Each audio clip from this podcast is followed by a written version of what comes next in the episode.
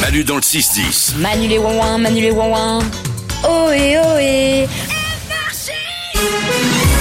Pour la dernière fois de la semaine, Valo répond à toutes vos questions que vous envoyez par message vocal sur l'application Manu dans le 610. Et on commence avec Fifi qui se pose une question autour de la justice. Pourquoi pour les avocats on dit maître et pourquoi pas euh, monsieur tout simplement ou madame Mais on dit pas maître pour euh, genre un maître boulanger aussi, non Euh, je ne sais pas.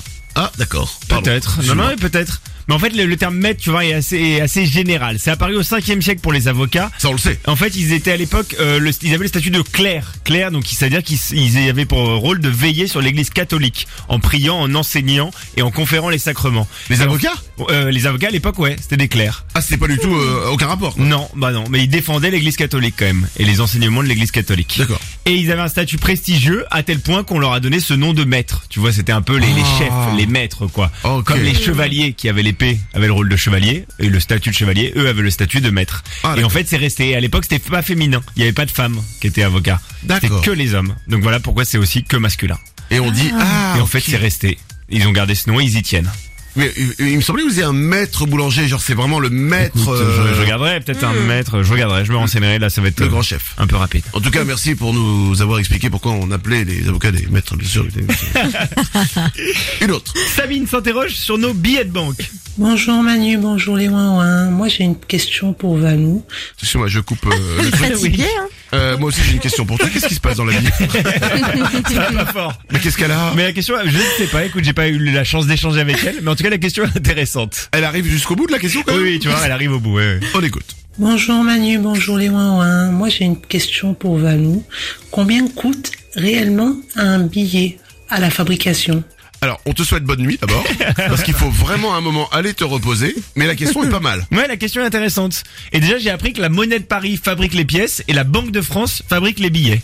Euh, en France, on fabrique uniquement les billets de 5, 10 et 20 euros. Parce que ce serait pas intéressant pour nous de produire les 100 ou les 500, par exemple, on les utilise très peu en France. Bah, ils sont produits où du coup Bah, dans d'autres pays, en Allemagne par exemple, et nous ensuite euh, ils nous les vendent. Et alors ils sont assez opaques sur le prix d'un billet, mais j'ai réussi euh, à avoir l'info, ne t'inquiète pas, Je entre m'inquiétais pas. 3 et 8 centimes selon la coupure. Donc c'est entre 3 et 8 centimes que coûte un billet. Et par exemple les nouveaux billets de 20 euros qui sont arrivés il y a quelques années, c'est les plus chers, ils coûtent autour de 8 centimes. 8 Parce qu'ils- centimes à faire le billet. Ils sont plus sécurisés. Ouais, c'est pas très cher Mmh. globalement. Donc en fait, un billet de 20 euros coûte 20, 19 euros 92 centimes en fait, parce qu'il y a eu ces 8 centimes qui, ah, sur- qui, Oui. ouais, non, mais qui- qui sont à retirer de la valeur du billet. Oui, Tout mais à fait, un c'est billet ça. n'a n'a la valeur qu'on lui accorde, n'a que la valeur qu'on lui accorde. Bah ouais, vas-y, file-moi tes billets. Moi, si tu accordes pas beaucoup de valeur à tes billets de 20 euros, moi j'en accorde. Hein, il y a aucun problème. Et il y avait pas une histoire avec une pièce qu'on avait retirée parce qu'elle coûtait plus cher que ce qu'elle représentait.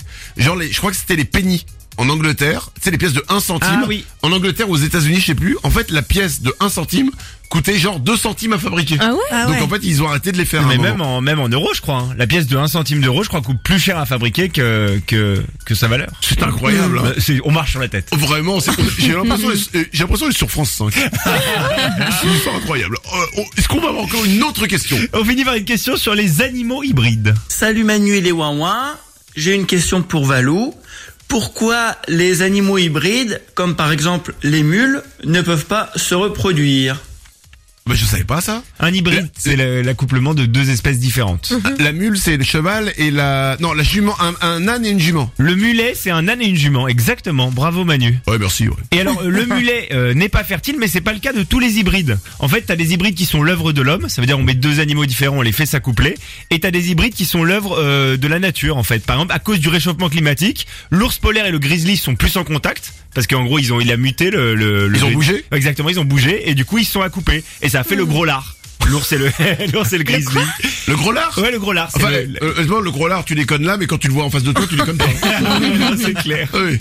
Et le bébé de- entre la chienne et le loup, lui est fertile, s'appelle la crocotte, le bébé de la chienne et de loup, et ça c'est fertile. C'est marrant, tous ces animaux, ils ont, ils ont des noms rigolos, mais Mhm. en fait, ils te bouffent quand même. Manu dans le 6-10. C'est Manu et c'est Wawa tous les matins sur Énergie. C'est Manu et c'est Wawa tous les matins sur Énergie.